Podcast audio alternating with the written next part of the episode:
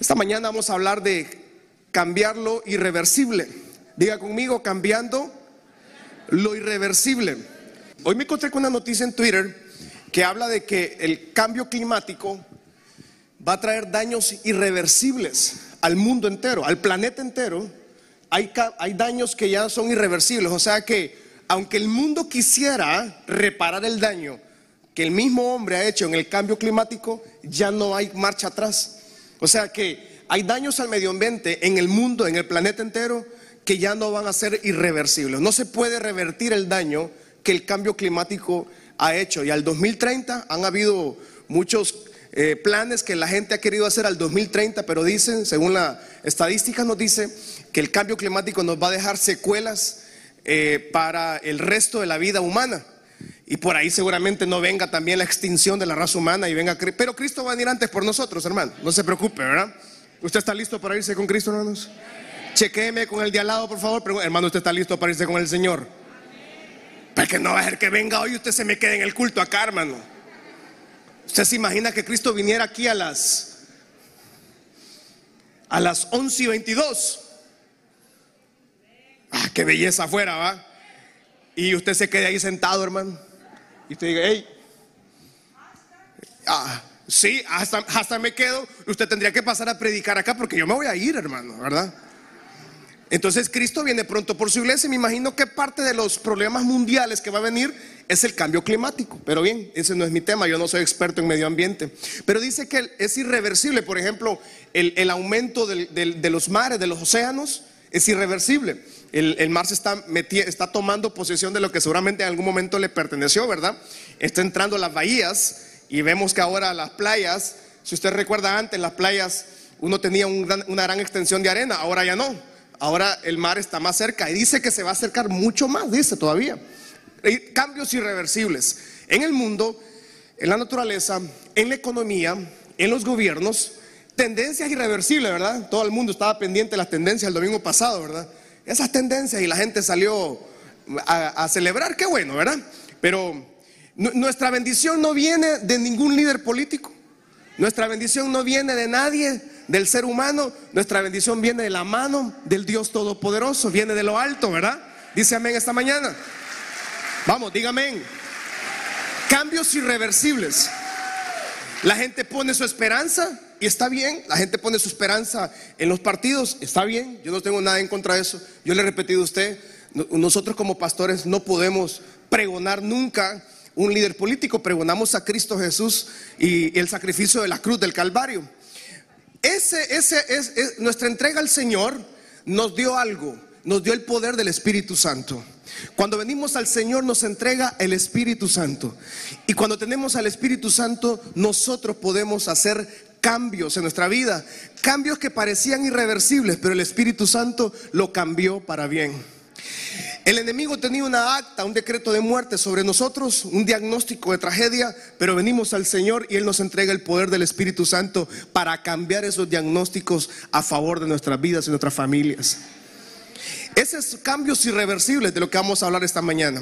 Pareciera que lo que usted está cruzando ahora mismo no tiene sentido, pero fíjese que en la Biblia, desde Génesis a Apocalipsis, encontramos una monumental cantidad de personas la Biblia de hecho es acerca de personas, ¿verdad?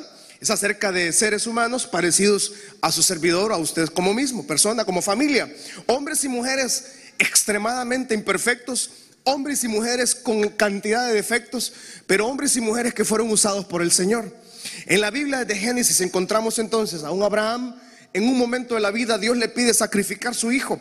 Abraham sube al costado al monte Moriah, sube con su hijo Isaac cuando iba a sacrificar a su hijo en obediencia al Señor, ¿verdad? Dios le pidió sacrificar a ese niño, sube a sacrificar el monte Moriah y Dios le dice, detente, acata tu provisión. Y entonces Abraham dice, le, eh, reconoce y se le revela a Dios, el Dios proveedor, dijo él. Jehová Jireh, dijo él. Ahora conozco que Jehová, eh, Jehová nos da provisión, Jehová nos prospera. Eso, esa es la revelación, la providencia del Señor no entendemos cómo, pero todo cuando estamos en obediencia al Señor, escucha esto, cuando usted y yo vivimos en obediencia al Señor, todo obra para bien.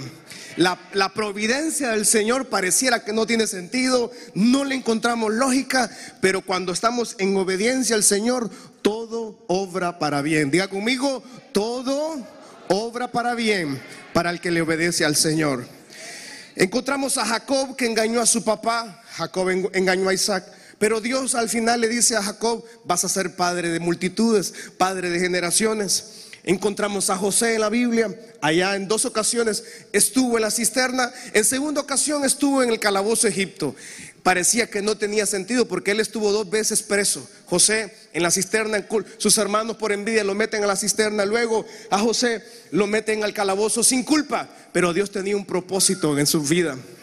Puede hacer que usted esté en, una cisterna. Puede hacer que usted esté en un pozo ahora mismo. Puede hacer que usted esté en una prisión emocional. Pero Dios está obrando a su favor. Pero algo Dios va a hacer a su favor. Algo Dios va a hacer en su familia. Antes de que termine este año, algo Dios va a abrir a favor de su casa. Levanta su mano al cielo. Diga, antes de que termine este año, el favor, la gracia y las maravillas del Señor se revelen a mi vida.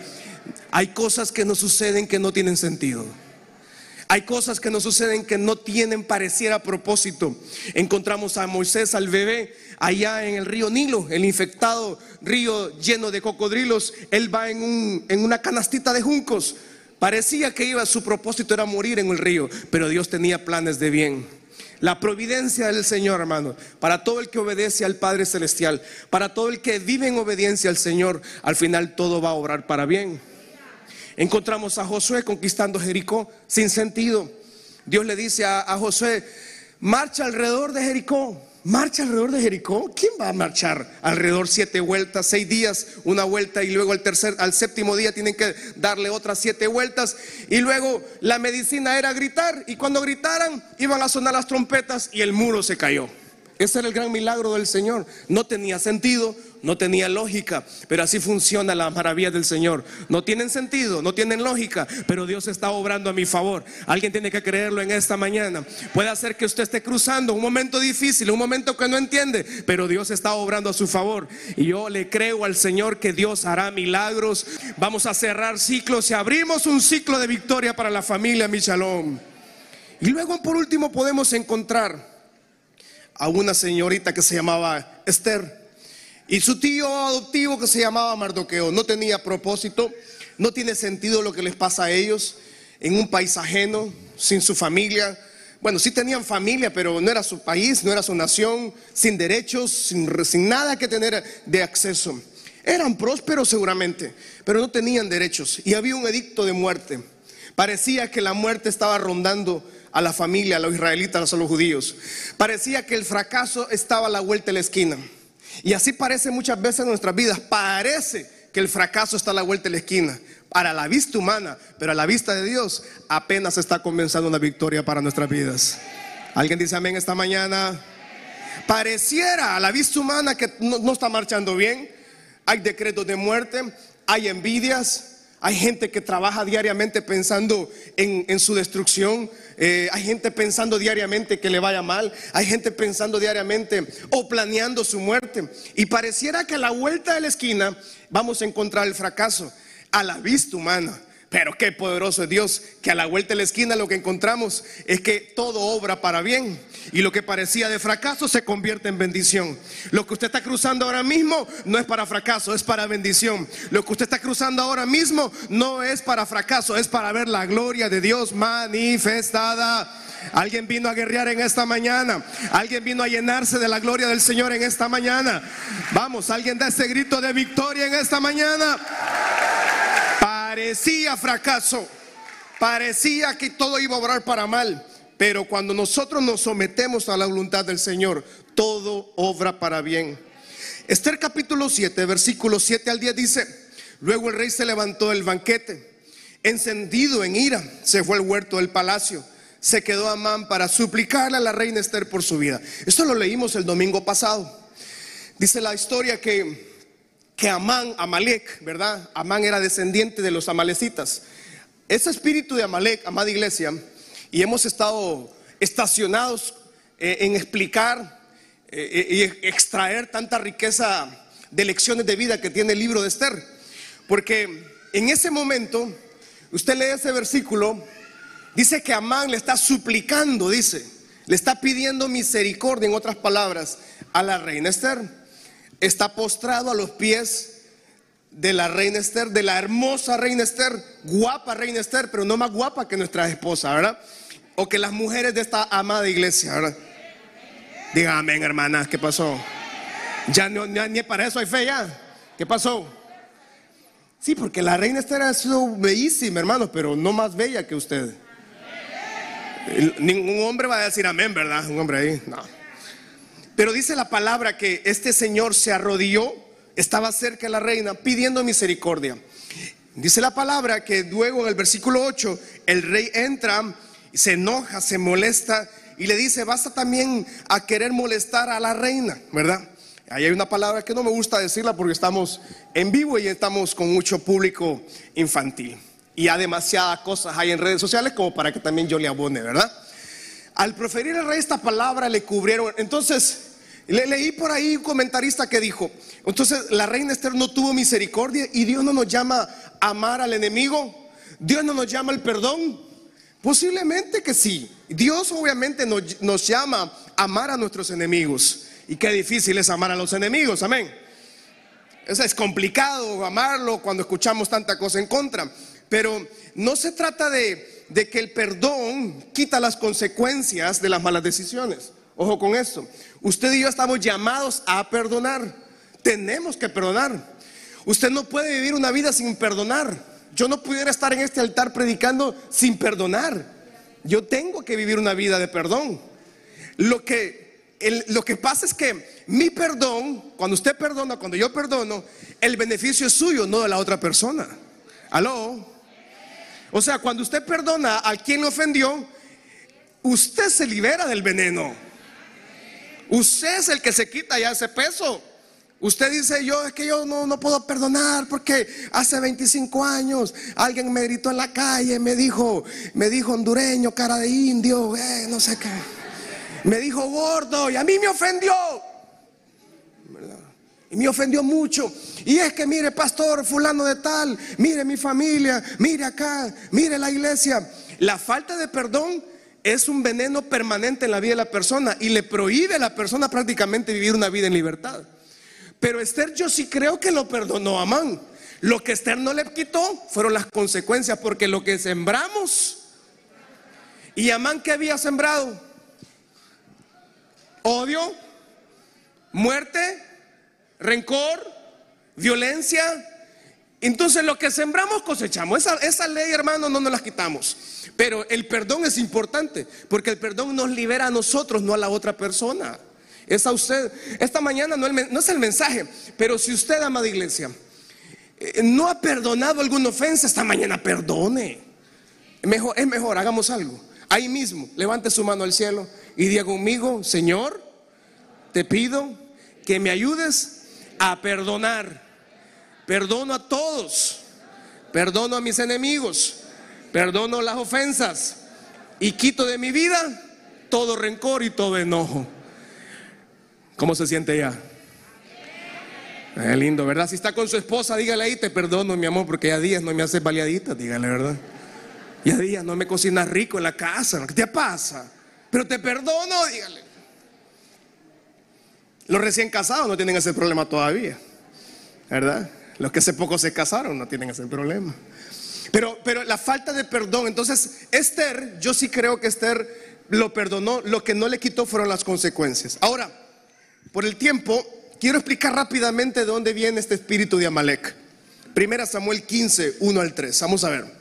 Primera Samuel 15, 1 al 3 dice, después Samuel dijo a Saúl, Jehová me envió a que te ungiese por rey sobre su pueblo Israel. Ahora pues está atento a las palabras de Jehová.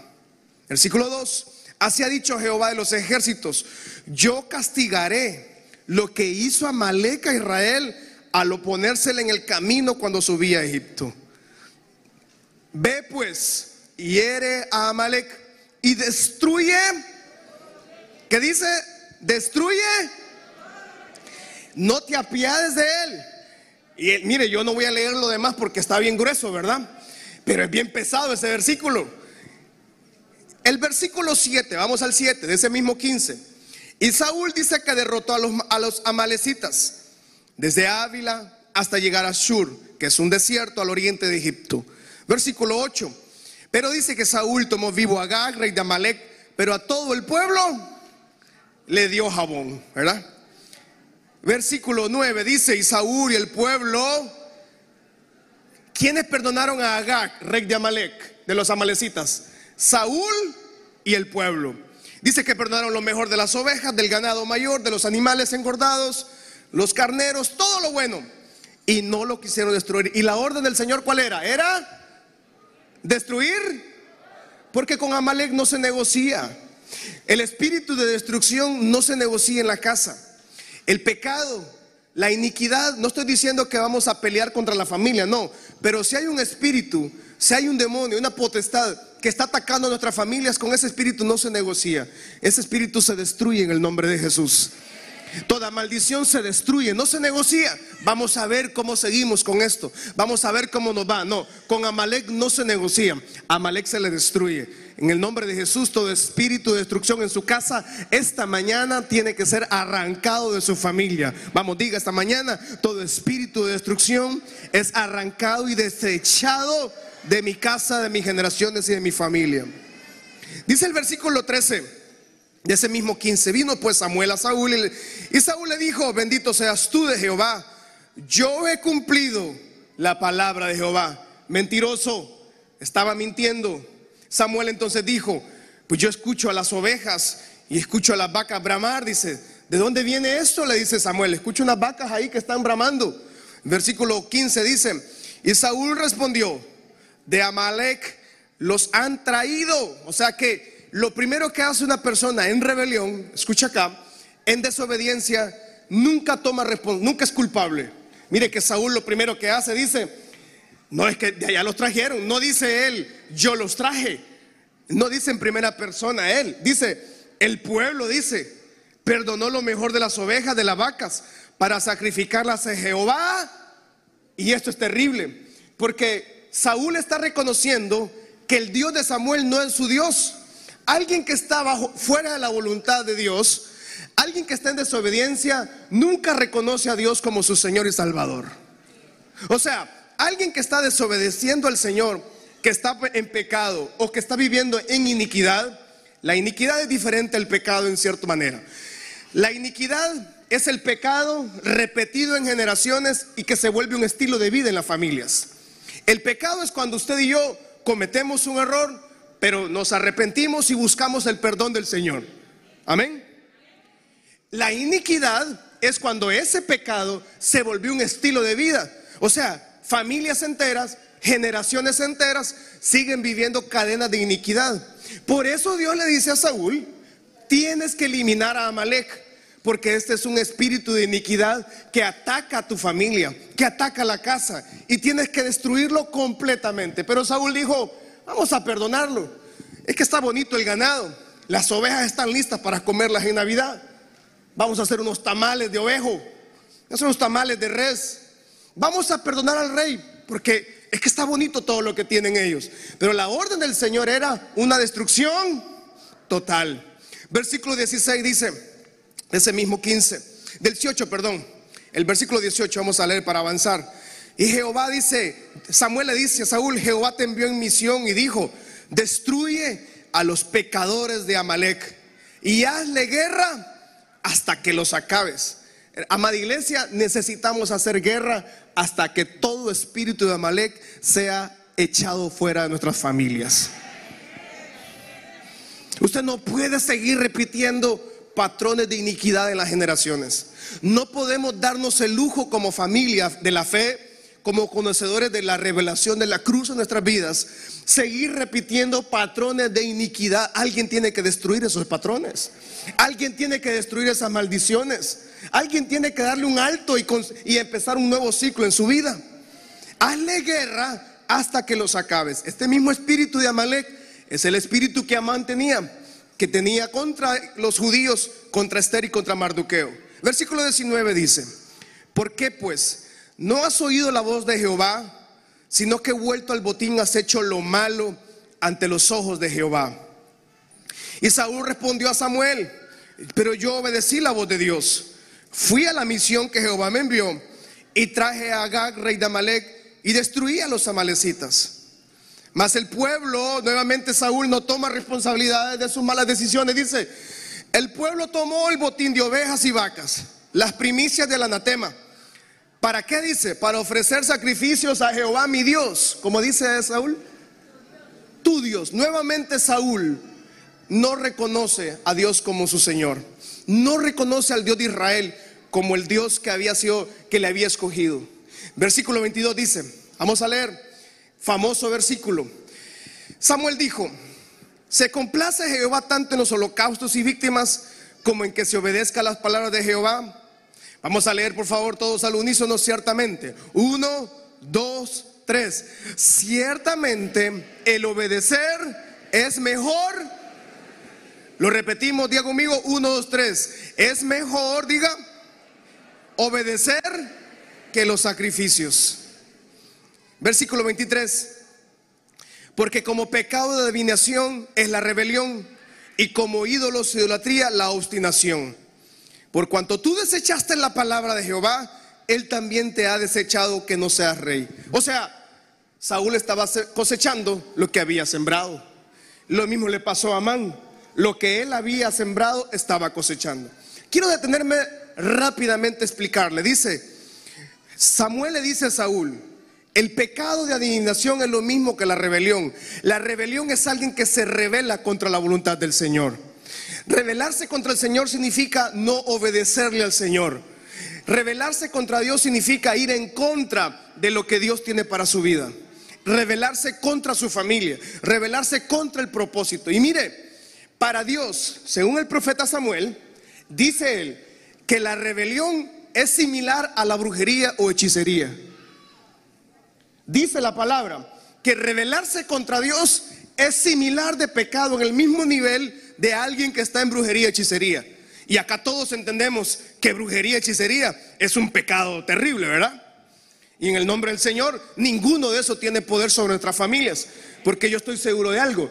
La gran mayoría que estamos aquí venimos de familias o de antepasados que alguien en la familia practicó brujería y hechicería. Y usted dice, pastor en su familia. Fíjese que sí. Pero gracias a Dios, esa cadena fue rota en mi familia, hermanos. Y casi una gran cantidad de nuestras familias, en sus antepasados, por ignorancia, practicaron brujería y hechicería. Pero lo hicieron en ignorancia, tal vez. Y ojalá Dios haya tenido misericordia sobre ellos, ¿verdad? Sin embargo, Samuel le dice a Saúl, el pecado de desobediencia al Señor es tan similar como la brujería y hechicería. Número dos, el pecado de la obstinación. ¿Qué es obstinación? Para que lo entendamos más sencillo. Obstinado es alguien que es burro. Burro, pues. ¿A cuántos alguna vez en su familia, su mamá, su papá, su abuelo, abuela le dijo, qué güiro más burro este, ¿verdad? ¿A cuántos le dijeron eso alguna vez? Levánteme la mano todos los donkeys. Dice, entonces, obstinación es alguien terco. Es alguien que mamá le dice, hijo, no andes con esos amigos. Y el güirro es un obstinado el güirro. ¿ah?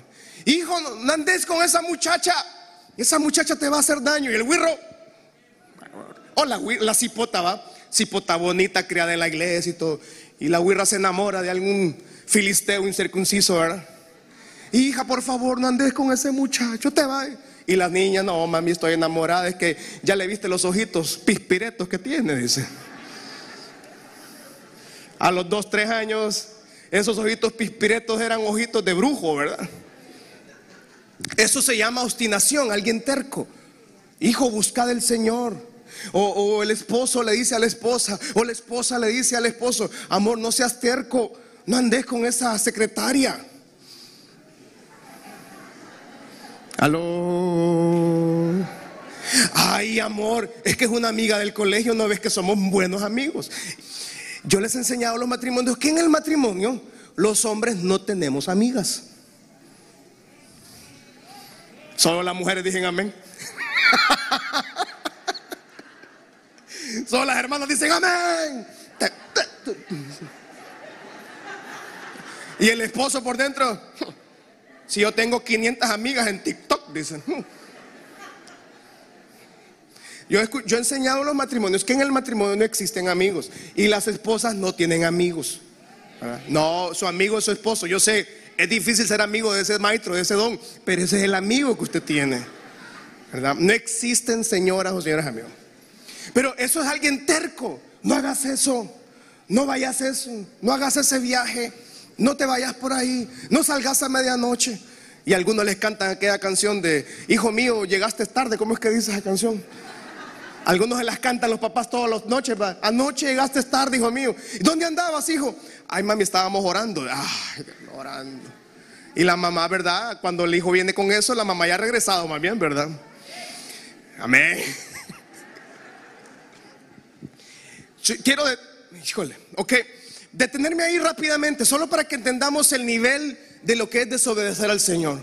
Y si este año usted no ha estado en obediencia al Señor, pues obedezca al Padre, porque según Samuel, el profeta Samuel, desobedecer al Señor es similar al acto de brujería y hechicería.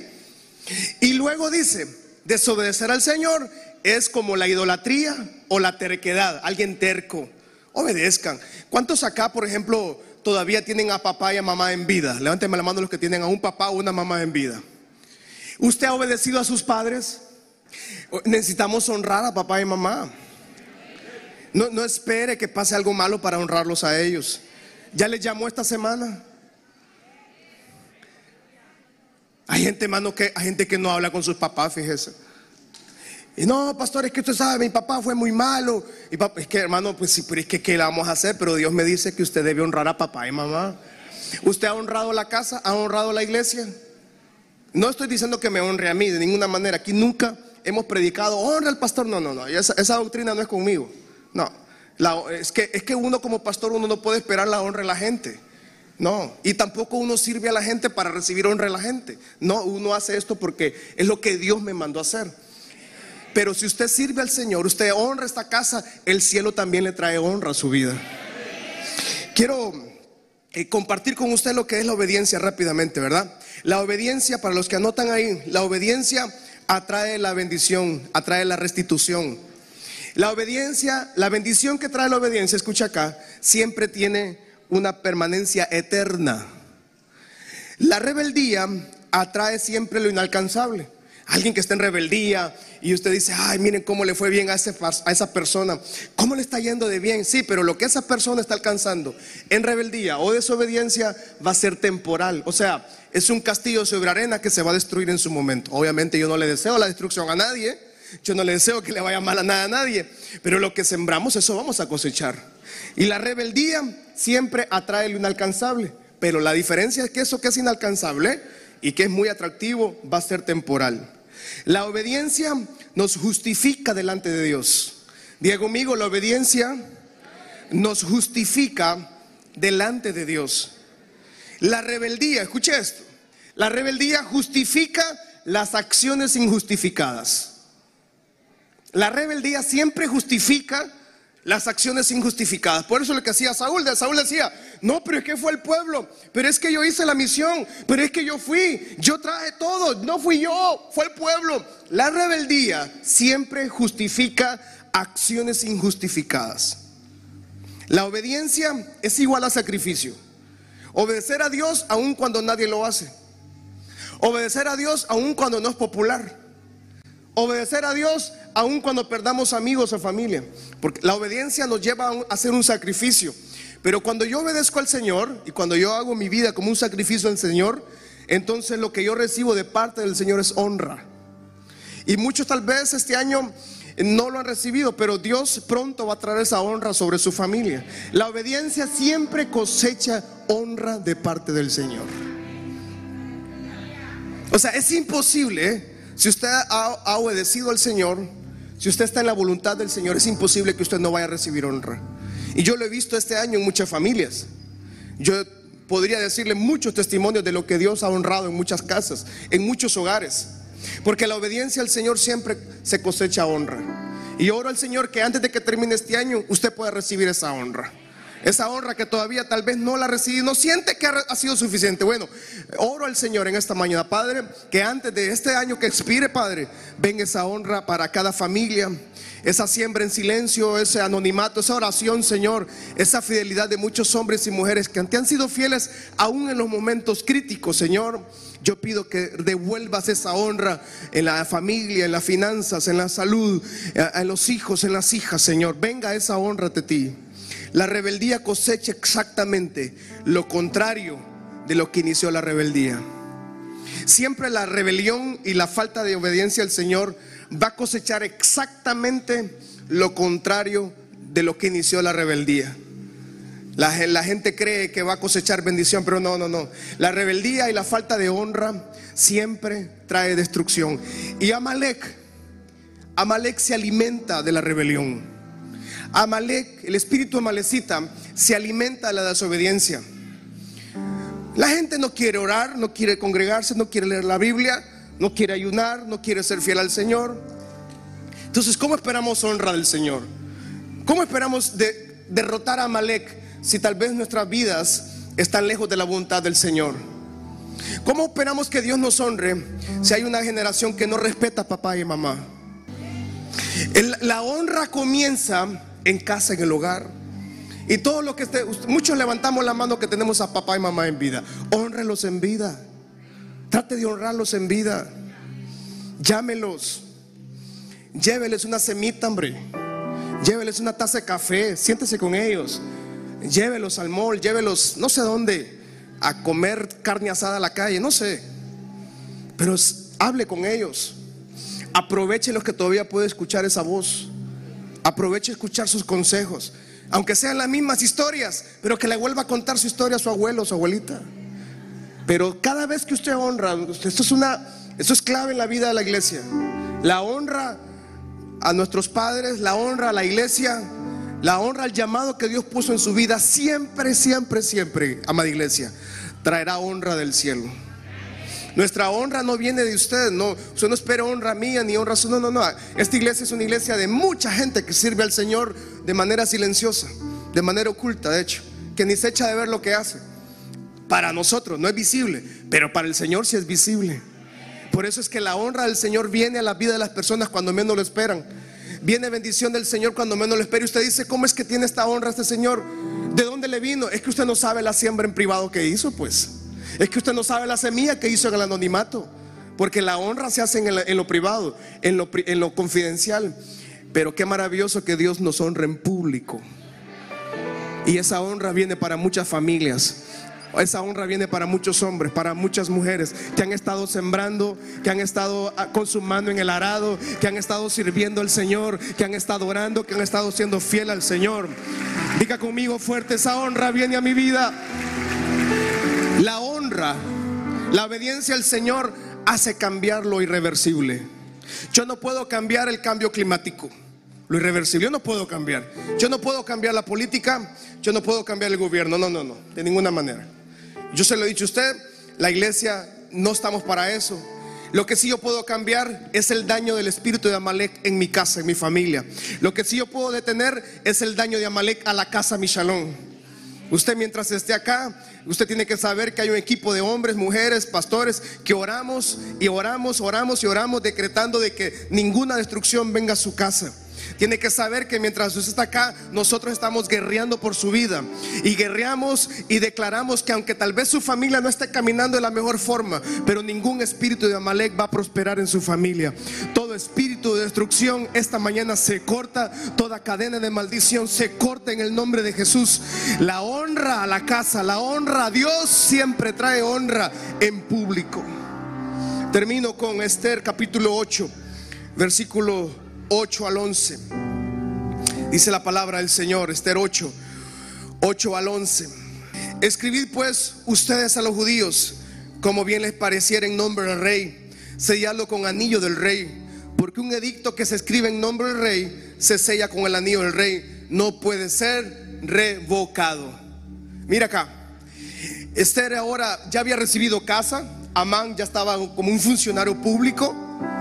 Amán, perdón, Mardoqueo ya estaba como un funcionario público, ya Amán ya le habían dado chicharrón, ya estuvo está fuera de la historia. El rey no podía revocar lo que él mismo había firmado. Entonces tenía que hacer otro edicto. Entonces Mardoqueo le dan la autorización de hacer otro edicto, otro decreto. Había un decreto de muerte, de destrucción, de robo, de asesinato. Ahora le tocaba a Mardoqueo poner un, un edicto, un decreto de vida. Yo pregunto algo esta mañana. Si usted tuviera la oportunidad de escribir en un papel esta mañana, ¿qué cosas quiere para sus generaciones? ¿Qué, cosas escribiría ahí? ¿Qué le pondría ese papel? Yo creo que no nos ajustaría, ¿verdad? Yo pondría en este papel para la iglesia mucho. Yo diría que la iglesia sea bendecida, que las señoras no golpeen a los esposos. Yo pondría aquí que los esposos amen a sus señoras, que las traten lindo, que las lleven al salón, les compren ropa.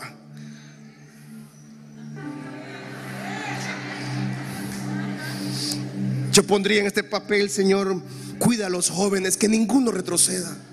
Yo pondría, Señor, que a los jóvenes que van a la universidad, darles toda la provisión para su universidad y, y que abra puertas en la... Eso pondría yo. ¿Qué pondría usted?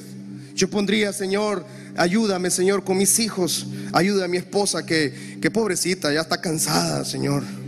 Está mi esposa ahí, sí. Señor, ayuda a Marquitos que se porte bien.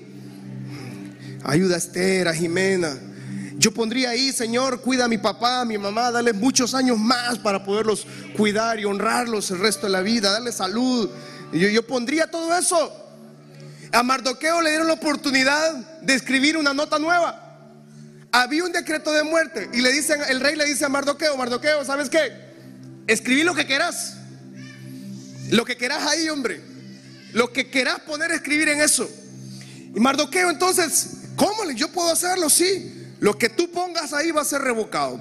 Versículo 9 dice, de ese mismo Esther, entonces Mardoqueo llamó a los, a los escribas en el mes tercero, a los 23 días de ese mes, más o menos como el 23 de junio vendría siendo, por ahí vendría siendo el mes Sivan, que es el mes hebreo, pero en el mes gregoriano vendría siendo como, como junio.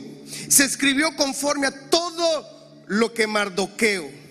Esta mañana usted puede escribir esta mañana, tal vez en su cuaderno, en su libreta o en su mente, pedirle al Señor todo lo que usted desea para su casa. Yo estoy seguro que aquí nadie desea un mal para nuestra casa, nuestras familias. Todos queremos lo mejor para nuestras familias. Los papás, ¿cuántos padres de familia vemos acá? Levánteme la mano todos los que somos papás. A ver, levánteme la mano todos los que son abuelos y abuelitas. Y los abuelos y abuelas aman a los nietos, ¿sí o no? Los quieren esos bandidos, ¿verdad? Ay, los defienden, que no, les den vara, dicen. Ah, no, a mi niñito no me le hagan, no me lo toquen, ni las abuelas. Y uno de papá dice, "Hmm", y a uno, hermano, le daban hasta por debajo de la lengua, dice uno, ¿verdad? Pero a los nietos, ¿cómo los aman los abuelos?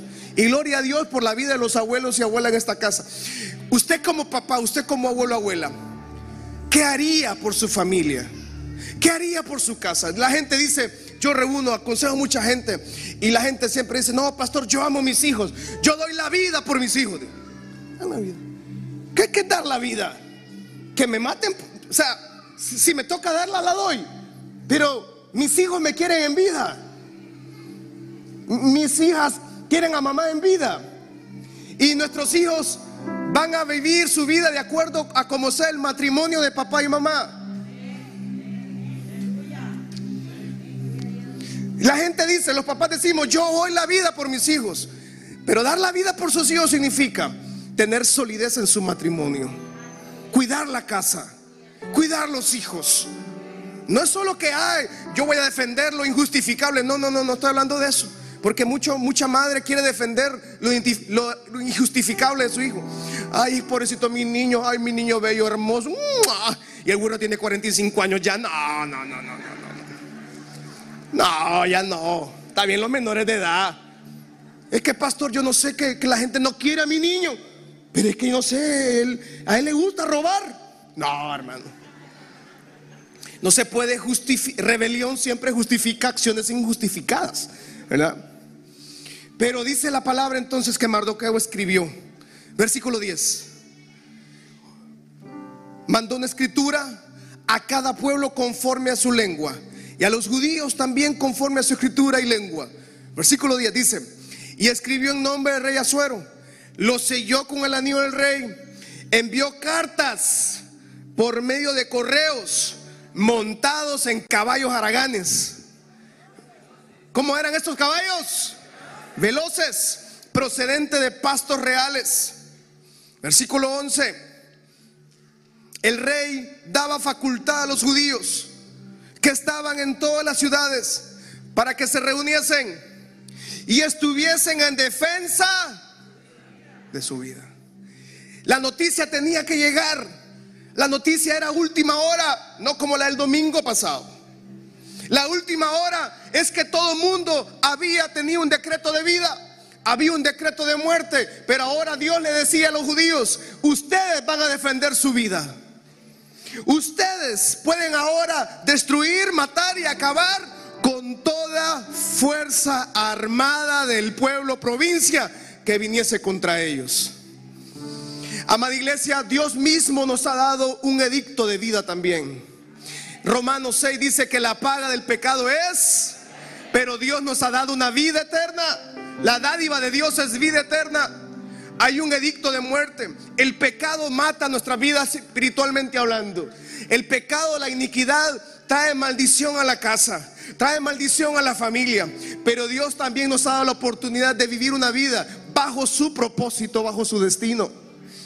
Y Dios esta mañana le dice a usted, cada familia tiene que recibir ese edicto. ¿Qué le mandaría escribir usted a su familia?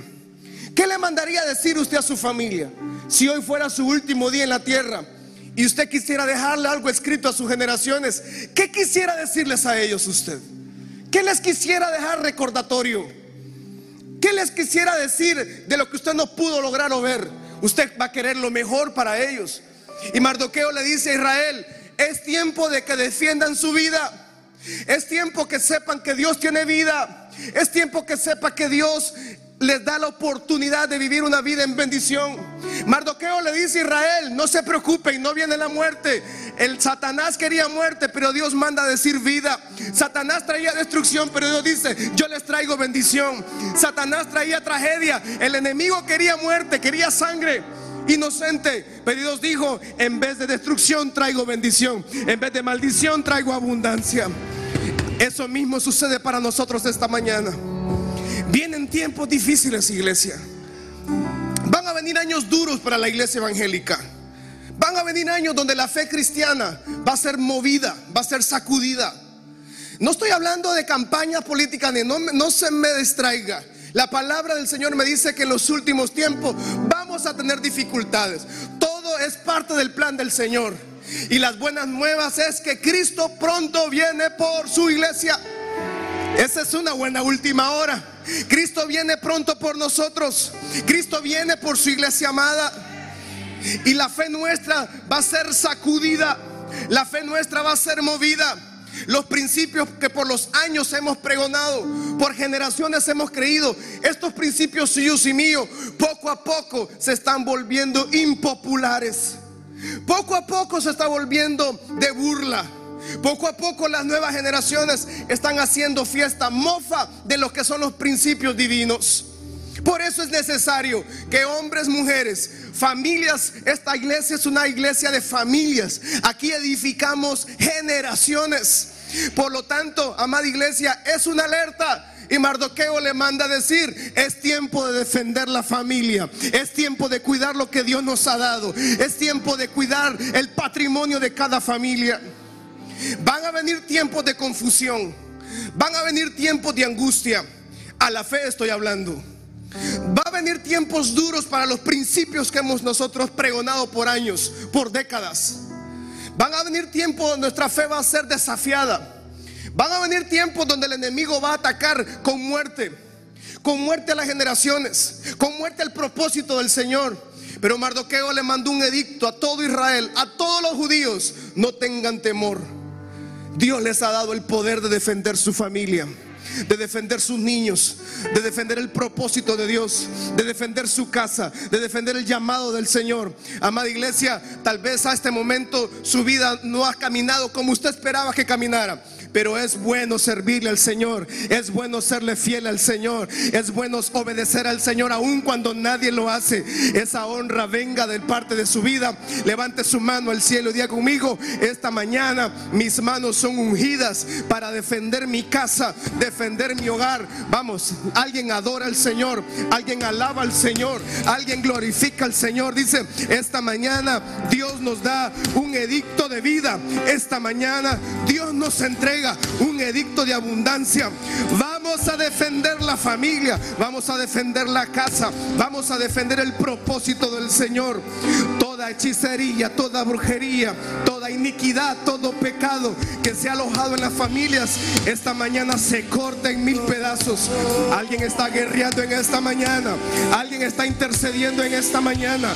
Todo ataque al enemigo, todo ataque de muerte, todo ataque de, de envidias, toda venganza, toda sed de sangre inocente, en el nombre de Jesús, esta mañana se derriba, se corta toda cadena de adulterio, toda cadena de violencia en la familia, de abuso en la familia, toda cadena de abuso a las niñas, de abuso a las mujeres. En el nombre de Jesús se rompe en esta mañana toda cadena de adicciones, adicciones a, a mucha a bebida, a estupefacientes, toda adicción a la familia. En esta mañana se rompe toda cadena generacional de enfermedades, toda cadena generacional de pecado, de iniquidad, de pobreza, de miseria, de ignorancia, de religiosidad.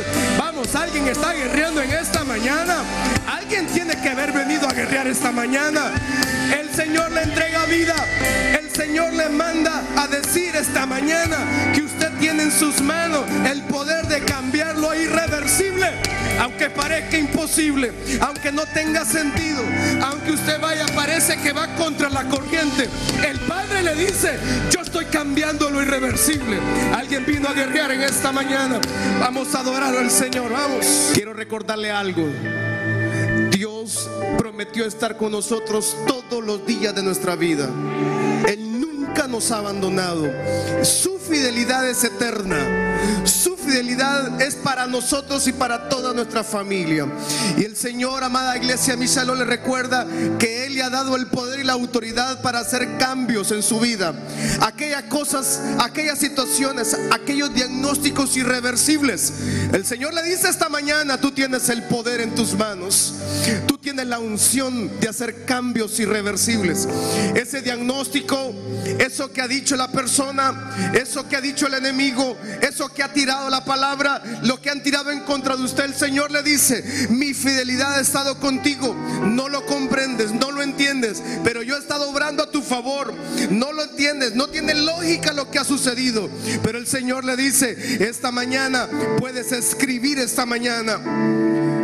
Alguien esta mañana Dios está nuevamente renovando esos sueños con sus manos alzadas, familia Michalón. Yo le reto esta mañana, ¿qué, ¿qué escribiría en ese papel que mandaría, en esos caballos veloces? ¿Qué le comunicaría a su familia? ¿Qué le mandaría decir a sus hijos? ¿Qué le mandaría decir a sus generaciones? ¿Qué les enviaría? ¿Qué nota les quiere escribir esta mañana?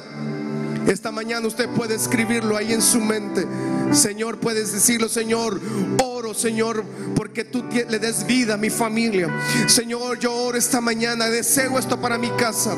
Vamos, ahora, ahora puede decirlo, Señor, yo deseo esto para mi esposa, para mi esposo, para mis hijos, para mis nietos. Yo deseo esto para los estudios universitarios, para la finanza, Señor. Yo pongo en tus manos esto. Mardoqueo mandó a decirles a su familia que era que tenían la autoridad de defender su familia. Ahora ellos eran los que podían defenderse. Ahora la familia en Israel, ellos eran los que podían atacar. Satanás se equivocó creyendo que traería muerte. El enemigo fue vencido en la cruz del Calvario hace dos mil años. Y ese sacrificio en la cruz del Calvario nos ha dado la autoridad para poder deshacer todo plan del enemigo. Familia Michalón, todo plan del enemigo en contra de su vida, en contra de su familia. Esta mañana se destruye todo espíritu retrocede de su familia. Vienen esos cambios que parecían irreversibles. El Señor dice, yo cambio esos diagnósticos, yo cambio ese daño, ese, ese corazón dañado, yo lo vuelvo a renovar, yo vuelvo a renovar esa mente, yo vuelvo a renovar tu espíritu, dice el Señor, yo vuelvo a renovar tu llamado, yo vuelvo a renovar esa pasión por estar en tu casa, por adorarme, yo vuelvo a traer ese sueño, lo que el enemigo robó en los antepasados, lo que el enemigo robó en las generaciones pasadas, dice el Señor, tu obediencia trae restitución y vamos a restituir, dice el Señor, traigo restitución, vamos, diga, yo recibo esa restitución, yo recibo esa obediencia del Señor. Someto mi vida a la obediencia de Cristo. Someto mi vida a la obediencia, a la voluntad del Señor. Y me revisto de la autoridad y diga, todo daño irreversible, todo diagnóstico irreversible, el Señor lo cambia para bien.